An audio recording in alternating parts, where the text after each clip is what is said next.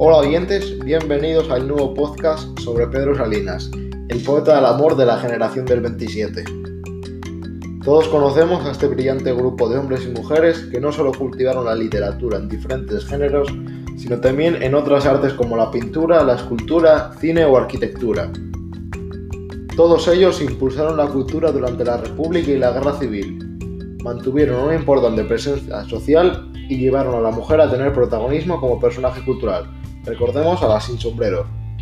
Y ahora comencemos con Pedro Salinas, pureza, vanguardia, amor, todo expresado en palabras.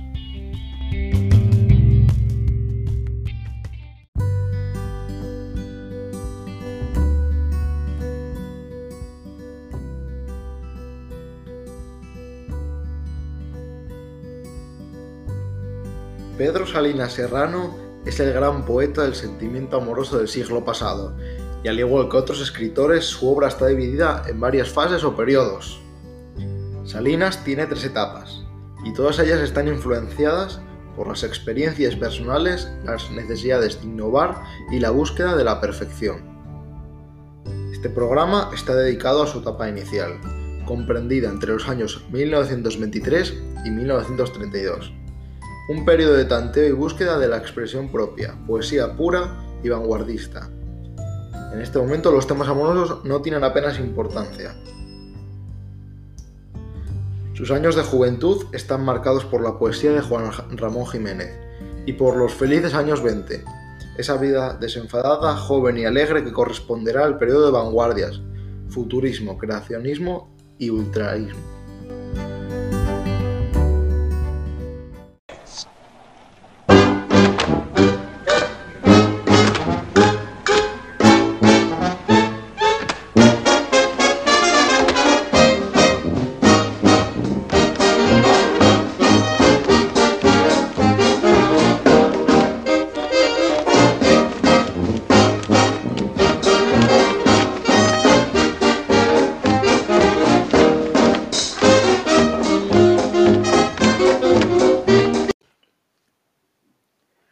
En España, el futurismo no creó escuela.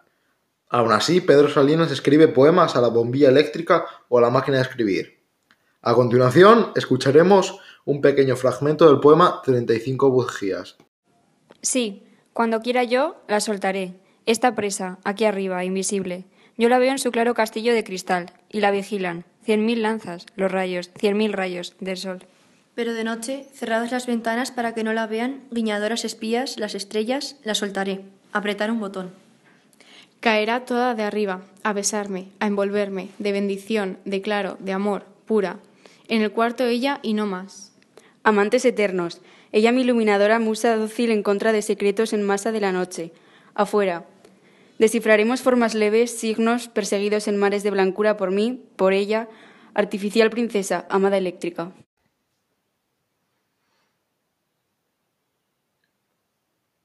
En este ciclo, el poeta se fue preparando para su siguiente fase, hizo que buscara que su poesía fuera perfecta y al mismo tiempo que el amor fuese el tema central de su etapa de plenitud. Pertenecen a esta etapa poesías como Presagios, Seguro Azar y Fábula de Signo, comprendidas entre 1923 y 1931. Vamos a destacar su narrativa, su versión modernizada del Cantar del Mío Cid y Víspera del Gozo, ambas escritas en 1926, pero tampoco debemos olvidarnos de sus traducciones, Por el Camino de Swan, A la Sombra de las Muchachas en Flor y El Mundo de Guermantes, todas ellas relacionadas con los trabajos del francés Marcel Proust. Sus poemas se caracterizan por los contenidos depurados, la sencillez expresiva, aunque en ocasiones se pueda rastrear en ellos el influjo gongorino o el tono ingenioso e intelectual. Pero Pedro nunca se olvida acercarse a todo lo que es humano, el amor, la contemplación del mundo. En este periodo, como en toda su trayectoria poética, siente predilección por los metros cortos, sin rima o asonantados. Busca formas fáciles, con lenguaje sencillo. Tras esto, escucharemos otro fragmento de Presagios. Antología poética de Pedro Salinas. presagios. Suelo, suelo, nada más, suelo, nada menos, y que te baste con eso, porque en el suelo los pies hincados, en los pies torso derecho, en el torso la testa firme y allá al socaire de la frente la idea pura y en la idea pura el mañana, la llave, mañana de lo eterno. Suelo, ni más ni menos, y que te baste con eso.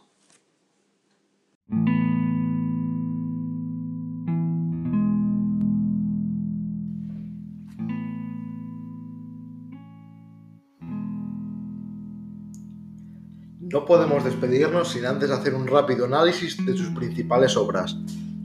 Presagios, escrita en 1923, con influencia de los poetas de la generación del 98, como por ejemplo Juan Ramón Jiménez, Miguel de Unamuno y Antonio Machado.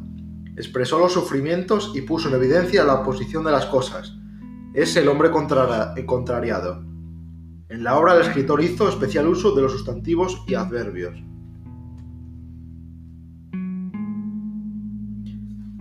Seguro Azar, escrita en 1928, y Fábula y Signo, escrita en 1931.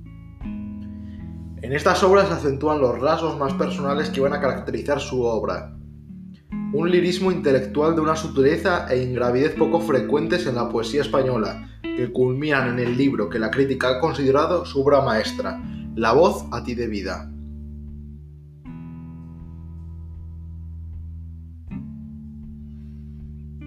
Ahora llega el momento de decir adiós al poeta que reflejó en sus obras su propia vida y defendió los valores ideológicos más altos y desinteresados de la cultura europea anterior a la Segunda Guerra Mundial. Su humanidad nos lo presenta preocupado por descubrir el lado oscuro de las cosas, aquello que las explica y nos ayuda, de paso a encontrar nuestro camino. Tuvo una vida de, una vida de prensa rosa, adulterio, guerra civil, un amor imposible, el deber familiar, una creatividad desbordante, el exilio, todo regado con dosis de secretismo, drama romántico y adversidad. Idealizó el amor queriendo a mujeres que consideraba admirables, alejándose de su perfil humano y convirtiéndola en íconos o diosas. Pero sobre todo nos ha dejado un legado que evoluciona desde una poesía pura, con elementos vanguardistas, hacia una línea más intimista, terminando en el exilio el final de su vida. Supo unir los sentimientos y la inteligencia, y se convirtió en uno de los máximos representantes de la generación del 27. La obra de Pedro Salinas sugiere una búsqueda incansable del amor, así lo resumió. He tenido siempre un deseo de amor tan vivo que por eso he sido poeta.